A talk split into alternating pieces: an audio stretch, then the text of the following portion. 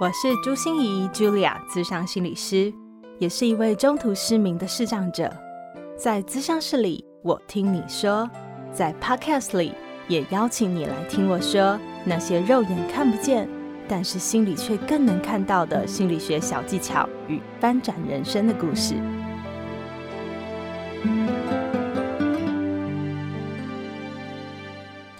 亲爱的朋友们，你们好啊！我是朱心仪 Julia，智商心理师，欢迎收听朱心仪说心里话。嗯，每次想到 Podcast 啊，都觉得还蛮开心的，可以在空中碎碎念，念给你听。尤其是这个时候哦，还能那么的平安健康的坐在。这个录音机前面录音给你，就觉得是一种很大的幸福，也希望你一切平安哦。这次我们要聊什么主题呢？嗯，我还记得哦，我在聊跟呃施贤琴主持人，就是我们金钟女王哦，施贤琴一起来聊心理免疫力，就是星光点点亮，提升心理免疫力的十三堂课。不知道你有没有听完哦？因为已经十三堂课结束了哈、哦。那在 EP 四十八里面哦，我们特别在谈的是。自信，怎么样跟自卑说拜拜，然后拥抱真实的自信人生。那一集得到了好多的回响哦，有好多的朋友跟我讲说：“哇哦，自信真的就是这种见山不是山，然后一直到最后见山还是山的过程呢。”因为我觉得开始教大家说自信树到底是怎么养成的，从一开始你要怎么去累积自己的成功经验，到后来你开始不是想着自己哦，而是想着我能为别人做些什么。到第三阶段的时候，其实你是要拥抱最阴暗、最黑暗或不想面对那个完完整整的自己，那才是自信真正扎扎实实的落地。谈完了那一集以后啊，真的就有好多的学校邀约啊，或者有一些人啊就来找我。其中最多的人跟我在谈的问题就是说：“哎呀，老师，可是我发现我的自信不稳定，哎，怎么办？就是我常常有一种患得患失的感觉，好像一下就觉得哎，好像颇有自信的说，可是一下子又觉得，哎。”自己心虚，好像没什么自信，这种不稳定的状况到底要怎么办呢？其实啊，我们可以拆解自信来看哦。自信其实有两个部分哈，我想要把它分成人和事这两个层面来看。那我觉得事情的这个层面，大家可以理解叫做自我效能感，就是啊、嗯，你觉得你这件事情能不能做好？自我效能感比较不会患得患失，比较不容易说，哎，今天觉得好，明天做同一件事的时候，你就会觉得一定会做差。这嗯比较困难，因为当你有了一些自我效能感，它就是比较稳定的一个状态。那可是做人的这个部分哦，就会比较容易患得患失，也就是我们今天想要跟大家谈的主题，叫做自我价值。就是我们的自我价值哦，从小好像就没有人教我们 自己到底要怎么看自己的自我价值，所以我们建立自我价值的方式常常都是用别人的眼光，别人说好就好，别人说坏就坏。我还记得我有一个个案是，哦，不止这样而已，就是如果别人没注意到他的话，那表示他很坏。那如果别人注意到了还没有回应的话，表示他更坏。所以不管如何啦，他好的时间只有一丁点，但是坏的时间很多点，所以他就常常处于一个非常没有自信的状况，觉得自己低自我价值感。就像我看选秀节目呀，也觉得这实在是一个太残忍的舞台了。因为什么呢？因为这个。马上人的自我价值好像就在那里量化，诶，有多少导师愿意为你转身？观众给你投了多少票？立马见生死哦！我都觉得 这些不知道被淘汰出去的选手，你真的觉得他们很差吗？其实当然不啦。然后我就很担心说，哎，这是有点职业病哦，就是他们的自我价值会不会变得很低啊？他们会不会开始变得很自卑，或他们就觉得自己很没有才华，比不上别人这样之类的？所以可能选秀节目也是需要派一个那个心理辅导老师在里面。好啊，所以这一集啊，我就想跟大家好好聊聊，我们怎么由自己的眼光来评价自己，建立自己的自我价值，让自己真的能自我肯定，那个稳定的自信能够长出来。接下来我就是要跟大家分享一下我的故事啊，如何从一个心理师丢失了自我价值以后，把它慢慢的重新找回来，而且重新整理出、摸索出了一套可以建立自己的自我价。价值重新看待自己的方式，希望都可以帮忙大家长出更坚强、更稳定的自信，让你真正拥有自我肯定哦。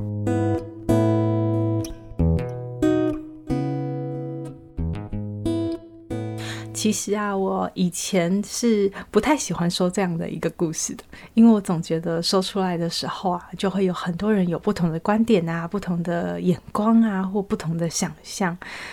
呃，不一定会是一个很正面的影响，但是我真的想要坦诚，呃，告诉大家我曾经走过的一些，就算是跌倒的路，也很真诚的让大家知道。为什么呢？不是只是因为我想让大家看到我包装过的样子，我更想让大家看到我真实的样子，然后那些真实，也希望能够让你更真实的去面对自己。呃，包括这个故事，就是要让我们从痛苦里面、从挫折里面去长出真正的自我价值感。有一天呢、我就接到了一个，呃，身为心理师的我最害怕接到的电话了。那个电话就是社工打电话来跟我讲说：“心怡老师，我手上有一个个案，他非常的危急，他一直在闹自杀，我们已经通报了，你一定要过来。他指明要跟你谈，因为他是一位中途失明的视障朋友，他坚持不跟其他的明眼心理师合作，他一定要指明找你，你赶快过来好吗？”哇！我真的是 最害怕接到这种电话了，你知道我的行程也好满哦，可是我真的排除万难还是去了。当我跟他见面以后，我就真的知道，因为我对中途失明朋友来说哦，不只是一个心理师而已，我更是一个同才支持，并且给他们注入很大的希望感。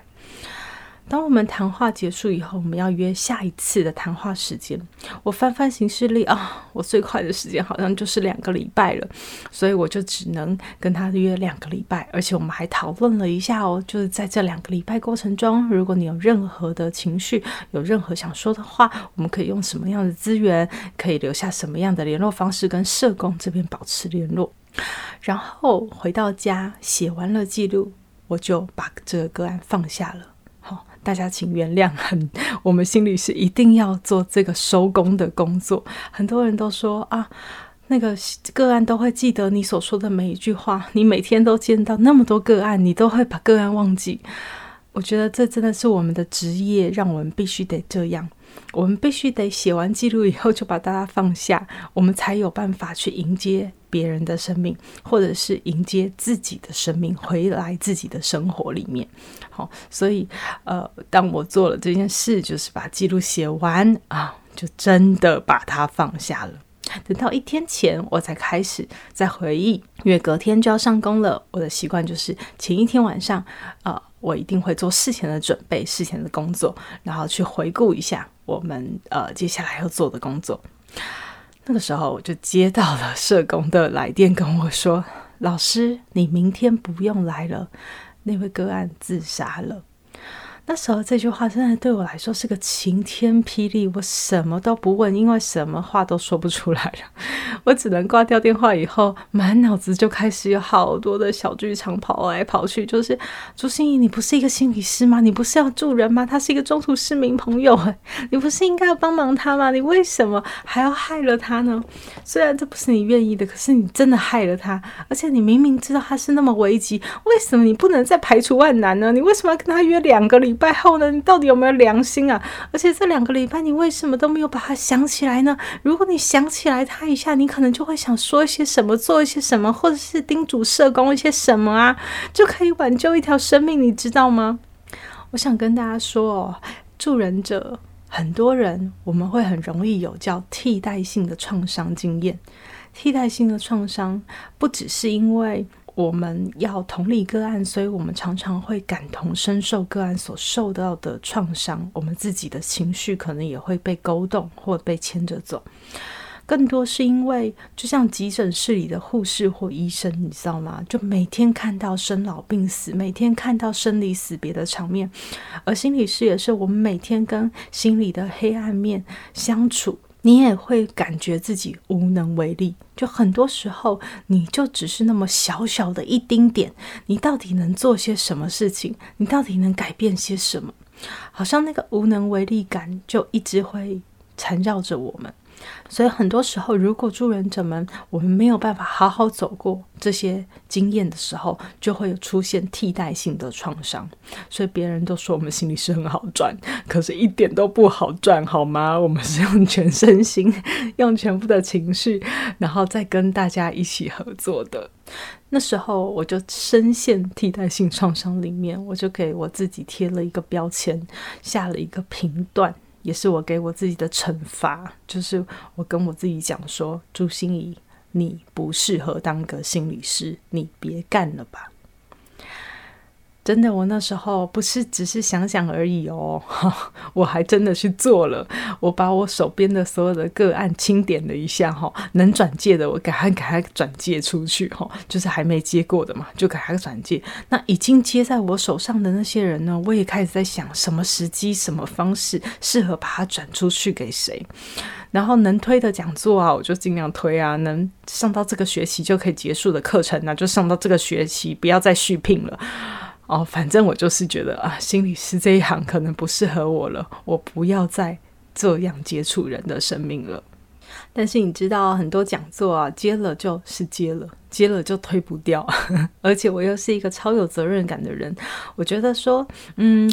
当一天和尚就要撞一天钟嘛。你既然当了心理师，这个还是要做完心理师的工作啊。所以啊，那天的讲题我记得就是建立自我价值。我啊，在在台上真的是大声疾呼哦，散发我所有可以发挥的正能量，然后告诉大家说，不要把你的自我价值总是建立在别人的眼光上面。我举了很多的例子来告诉大家说，为什么不要建立在别人身上，那会让你很患得患失。那些东西都只是叫优越感，那不是真正的自信和自我价值。然后那时候我就 PPT 换页，然后我就打了好几个大字在上面哦，就是找回衡量你自己的那一把尺。当我讲到这里的时候，你知道吗？我心里就哈，突然有一种 很可笑，觉得我自己很荒谬的这种感觉，就是。你都可以教别人说的头头是道、振振有词，你知道吗？可是你到底是用什么眼光在看自己，在看自己的心理师这一份工作呢？你不是还是一样吗？用别人的眼光，就是用别人是不是好了？跟你咨商完后，这个个案是不是能解决问题？他是不是能过得更好了？他是不是满意了？或者是说，他选择是生还是死？这样的方式来判断你自己。到底是不是一个好心理师吗？你不是还是用别人的评价在评价你自己吗？那你凭什么教别人？所以那时候我真的就开始好好思考，那我到底是怎么看心理师这个工作？我觉得心理师工作里面最核心的东西又是什么？而我自己这个心理师的刻度又是些什么？我想到我做心理师最喜欢的一个故事，叫做《北风与太阳》，不知道大家有没有听过？我以前不也不知道我有没有说过，就是我没有办法当一个北风型的心理师，呼呼的吹，吹掉你身上的所有的防卫啊、武装。可是我很努力，想要在我的物谈室里当一个太阳心理师。我很稳定的放光，想要让你感觉到安全，哎，感觉到舒服、信任，然后脱下你自己的外套，然后跟我一起踏上自我疗愈的旅程。所以，当我开始好好的回想，到底什么是心理师最重要的三把尺，我发现我慢慢找到了。第一把尺就是我有没有专注在我的个案身上，在我们的晤谈时间里面放下我自己所有的事，即便我很焦虑，即便我事情没有完成，其实我有点担心，即便我那时候在伤心，可是我有没有放下我所有的事情？我专注在对方身上，我好好的倾听，好好的进入对方的世界。第二把尺，就是我有没有很努力的去营造一个安全、信任、开放的心理空间，让你感觉到舒服，让你感觉到自在。你不需要防卫，不需要伪装，我也不会批判你，我也不会指责你，我更不会攻击你，让你很安心的跟我一起合作。第三把尺就是我有没有 尽力的使用我各种会的招数，我各种学习过的咨商的技巧，然后量身定做属于你，我可以来协助你的各种可能性的方式。我不知道最后结果好不好，但是我有没有很努力的去做这件事情，观察你可以接受什么，而我可以给你什么，然后很努力的在我们的过程之中达到最好的效果。当我想通了这三把尺的时候啊，虽然我不敢说自己是一个九十分的心理师，但是我觉得我应该对我自己公平合理一点吧。至少我每一次都有个七十分吧，至少我真的都有七十分呐。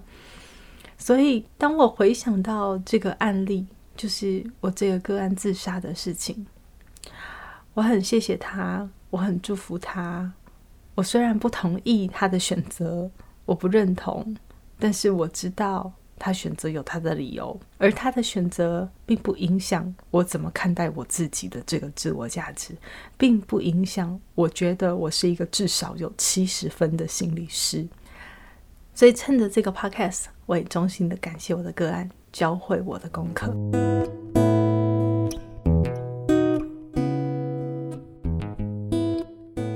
经过我整理了很多书籍里面的理论啊，告诉我们怎么建立自我价值，还有我自己亲身的经验之后啊，我萃取出了三种你可以去觉察、去发现你自己衡量你自己的那一把尺到底应该长什么样子的方式哈。这些指南可以提供你做参考。第一个是跟自己有关，而不是跟别人有关。也就是是自己说了算的哦，不是别人说你好不好的问题哦。比如说，我们穿着衣服光鲜亮丽，如果你穿是为了要让别人说哇，你好漂亮哦，你身材好好，你好美哦，那表示这个价值还是建立在别人身上。可是如果穿衣服很漂亮、很得体，是你自己感觉心情好，感觉有自信，感觉自己哎，pretty good，那就是你自己说了自己算。所以像是啊，我刚才列出这三把尺，也就是我自己身为一个心理师的三把尺。你看有没有专注？有没有创造一个安全的环境？有没有很尽力的使用各种招数去协助？诶，这些都是我自己说了算的哦，这些都是我自己可以控制的。哎，有关于哦这个控制感的议题，这就是更深入的议题哦。以后也可以来跟大家再做分享，因为它真的是 resilience 心理韧性里面很核心的一个要素。好，第二把尺哦，就是看过程而不是结果。不是那个结果有没有发生哦，而是这个过程。你想想看哦，如果一个父母怎么样叫好父母，就是要培养出一个光宗耀祖的孩子，成绩很好、很优秀，可以出国念书的孩子，这样才叫好父母的话，我们是用这个结果来看父母，这样子，这个父母不是一直都很有压力吗？他就每天盯着他的孩子，叫他的孩子念书，不是吗？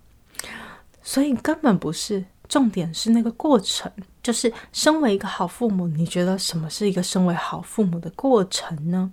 比如说，你有没有放下手边的事情？你有没有关心你的孩子最近发生什么样的心情状况？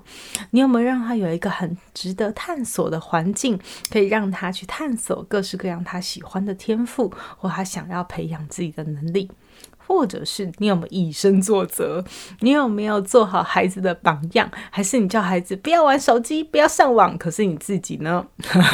对，那些都是一个过程。那最看结果当然就是业务员啦，因为他们必须要有业绩的压力，这个就是结果论嘛。所以身为一个老板，当然只看结果。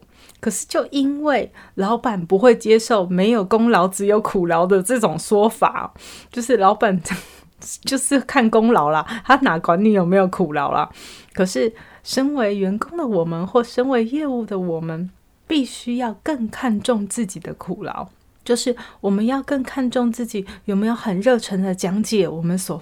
卖的所有的保险商品，我们有没有很专业的帮他分析各种利弊得失？我有没有设身处地站在他的立场上，帮他考量什么样的保险组合对他是最有用的？我有没有很勤快的提供我的服务，很热忱的提供我能提供的所有协助？这些才是衡量一个业务员到底是不是好的一个标准。它的过程做好了，它的结果一定水到渠成。但是如果我们只看着结果，就会一直觉得，哈，怎么还没有呢？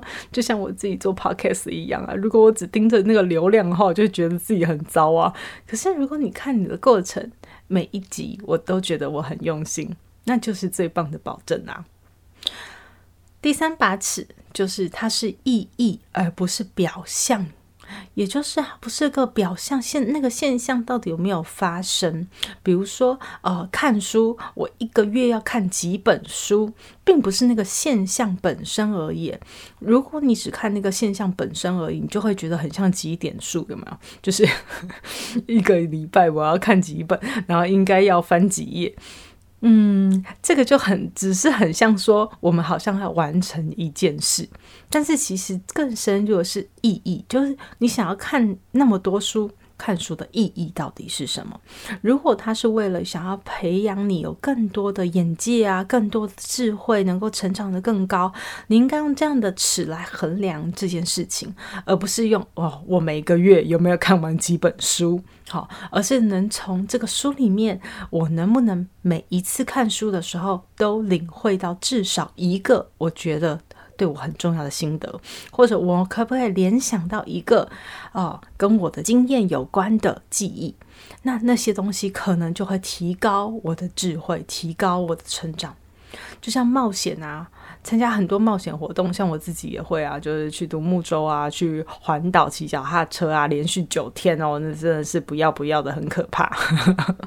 就是我很喜欢做很多冒险活动，可是如果你只是为了追求刺激、新鲜感，大概就只是完成了这一件事，它不会有余韵，那个余韵就是那个意义，所以。冒险刺激对我来说的意义，就是它有没有让我跨出舒适区，更勇敢去做一些我没有做过的事情。嗯，所以当我觉得，哎，因为我的冒险事迹，我能更有勇气去尝试很多我没有尝试过的事，哦，那就是衡量我自己的自我价值的很重要指标了。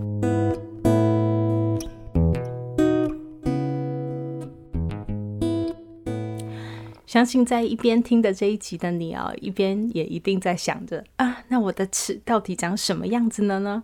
希望这一集能够帮助你更审慎的看待自己，更审慎的看待在关系里面自己所扮演的每一个角色，把你自己的尺拿回来。我曾经用线上团体的方式哦，与大陆的身心障碍朋友一起来合作。有一位朋友所说的话让我非常非常的有感觉，也很想用这句话来祝福你。他说：“你的好你还不知道，你的不足只会让你变得更好。”哇，这句话有没有太棒了？希望我们都用这样的心情、这样的心态来看待自己。记得用操之在己，而不是操之在别人；用过程，而不是结果；用意义，而不是表象，来建构出你自己的这一把独一无二的尺。我也非常希望你愿意跟我分享你的尺到底长什么样子，或者是你还不确定你的尺，也欢迎你让我来帮忙你找到它哦。那也希望你也可以帮忙想想这一集的内容可能对身边的哪些人是有帮助的，帮我来跟他们分享哦。最后，我想借着大家的双手，感谢我们又有一个赞助了，非常谢谢 G Wen。嗯，应该我没念错吧？就是 G Wen，好好，他写了一条回馈我的呃公式，诶，哇，他说声音本身就有平抚心情的效果，然后他就打了一个加号，也就是再加上优质的内容就等于棒棒棒，真的非常感谢 G Wen，我会继续加油的，也请你多多支持哦。嗯，对了对了，我忘了帮我自己的书打一下广告哎。啊、这个故事是来自于我前年出版的一本书，叫做《打不破的玻璃心：穿越逆境的二十个面对》。不知道你手上有没有也有一本呢？这本书已经突破六刷了哦，我很有信心，相信一定对很多人能带来力量和帮助的。